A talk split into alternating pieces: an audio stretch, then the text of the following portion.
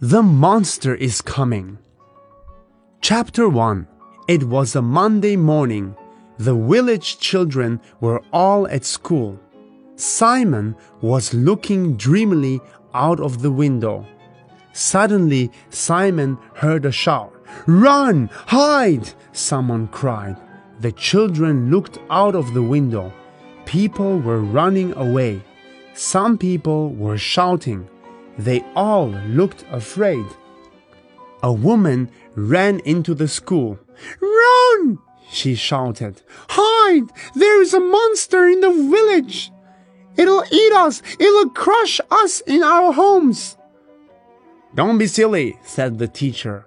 Then they heard the booming sound of giant footsteps.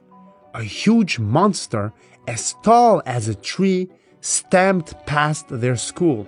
It shook its giant, hairy head from side to side and roared loudly. We should hide in the village hall, said the teacher sensibly. Line up in the school playground. The playground was full of people. Somehow, Simon lost the teacher. Simon was afraid, but he wanted to see what was going on. It's not often you see a monster in your village. The monster was going towards the village square. Simon followed it. There were lots of villagers in the village square. The monster was sitting in the middle of the square. It was still roaring loudly. The villagers were half afraid but half angry too. Who does this monster think it is? Asked one man angrily. The villagers shook their fists. We should chase it away, shouted a woman. They picked up a long log. One, two, three, charge!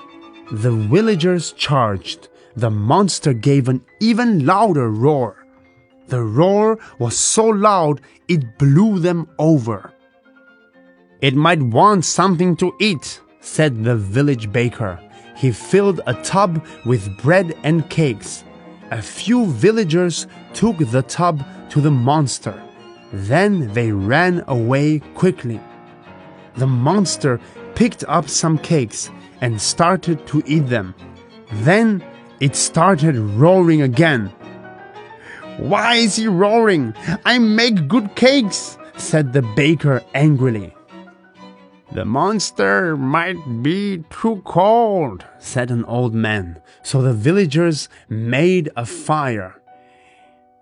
It will be warm now, said the old man. Chapter 2 The monster roared again. The roar was so loud it blew the fire out. What now? asked the villagers. Nobody knew what to do. Then Simon had an idea. He picked up a stick and ran into the square. Come back! A man shouted. Stop him! shouted an old woman. It was too late. Simon ran towards the monster. Simon used the stick to draw a picture on the dusty ground. It was a picture of a boy. The monster just looked at him. First, Simon pointed to the boy. Then he pointed to himself. He said his name loudly Simon! The monster nodded. It understood.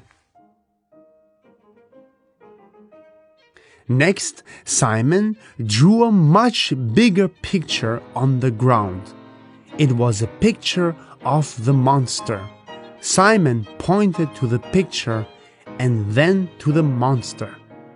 At last, the monster spoke. Blog, said the monster. Simon smiled and nodded because he understood. Its name was Blog. Suddenly, the monster picked up a big log. It drew a picture of a monster, but this one was even bigger. It was huge. The monster pointed at this picture sadly. Then it began to roar even louder. All at once, Simon understood the monster was roaring because it wanted someone. Of course, he shouted to the villagers. It's not angry, it's lost. But what shall we do? asked one villager. We should get it to roar even louder, said Simon.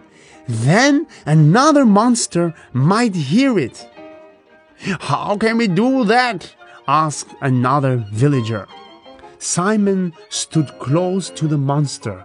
Then Simon roared and roared as loudly as he could. The monster looked puzzled. Then it began to roar. It roared so loudly that the hats blew off the villagers. Then it roared even more loudly so the leaves blew off the trees. Then it roared more loudly still so the curtains blew out of the houses. Suddenly, there was a boom in the distance. The ground shook. Then there was another louder boom. Something was coming, and it was big. Suddenly, the square was dark. Something was blocking the sunlight. A giant monster stepped into the village. It was careful not to crush any homes under its huge feet. The smaller monster looked up and started to laugh. The giant monster picked up the smaller monster with one huge hand. Then the giant monster bent down and started to draw. It drew a smile on the picture of the big monster. Simon understood. The monster had found its child. He looked up at the little monster and smiled. Then the two monsters stamped off towards the mountains.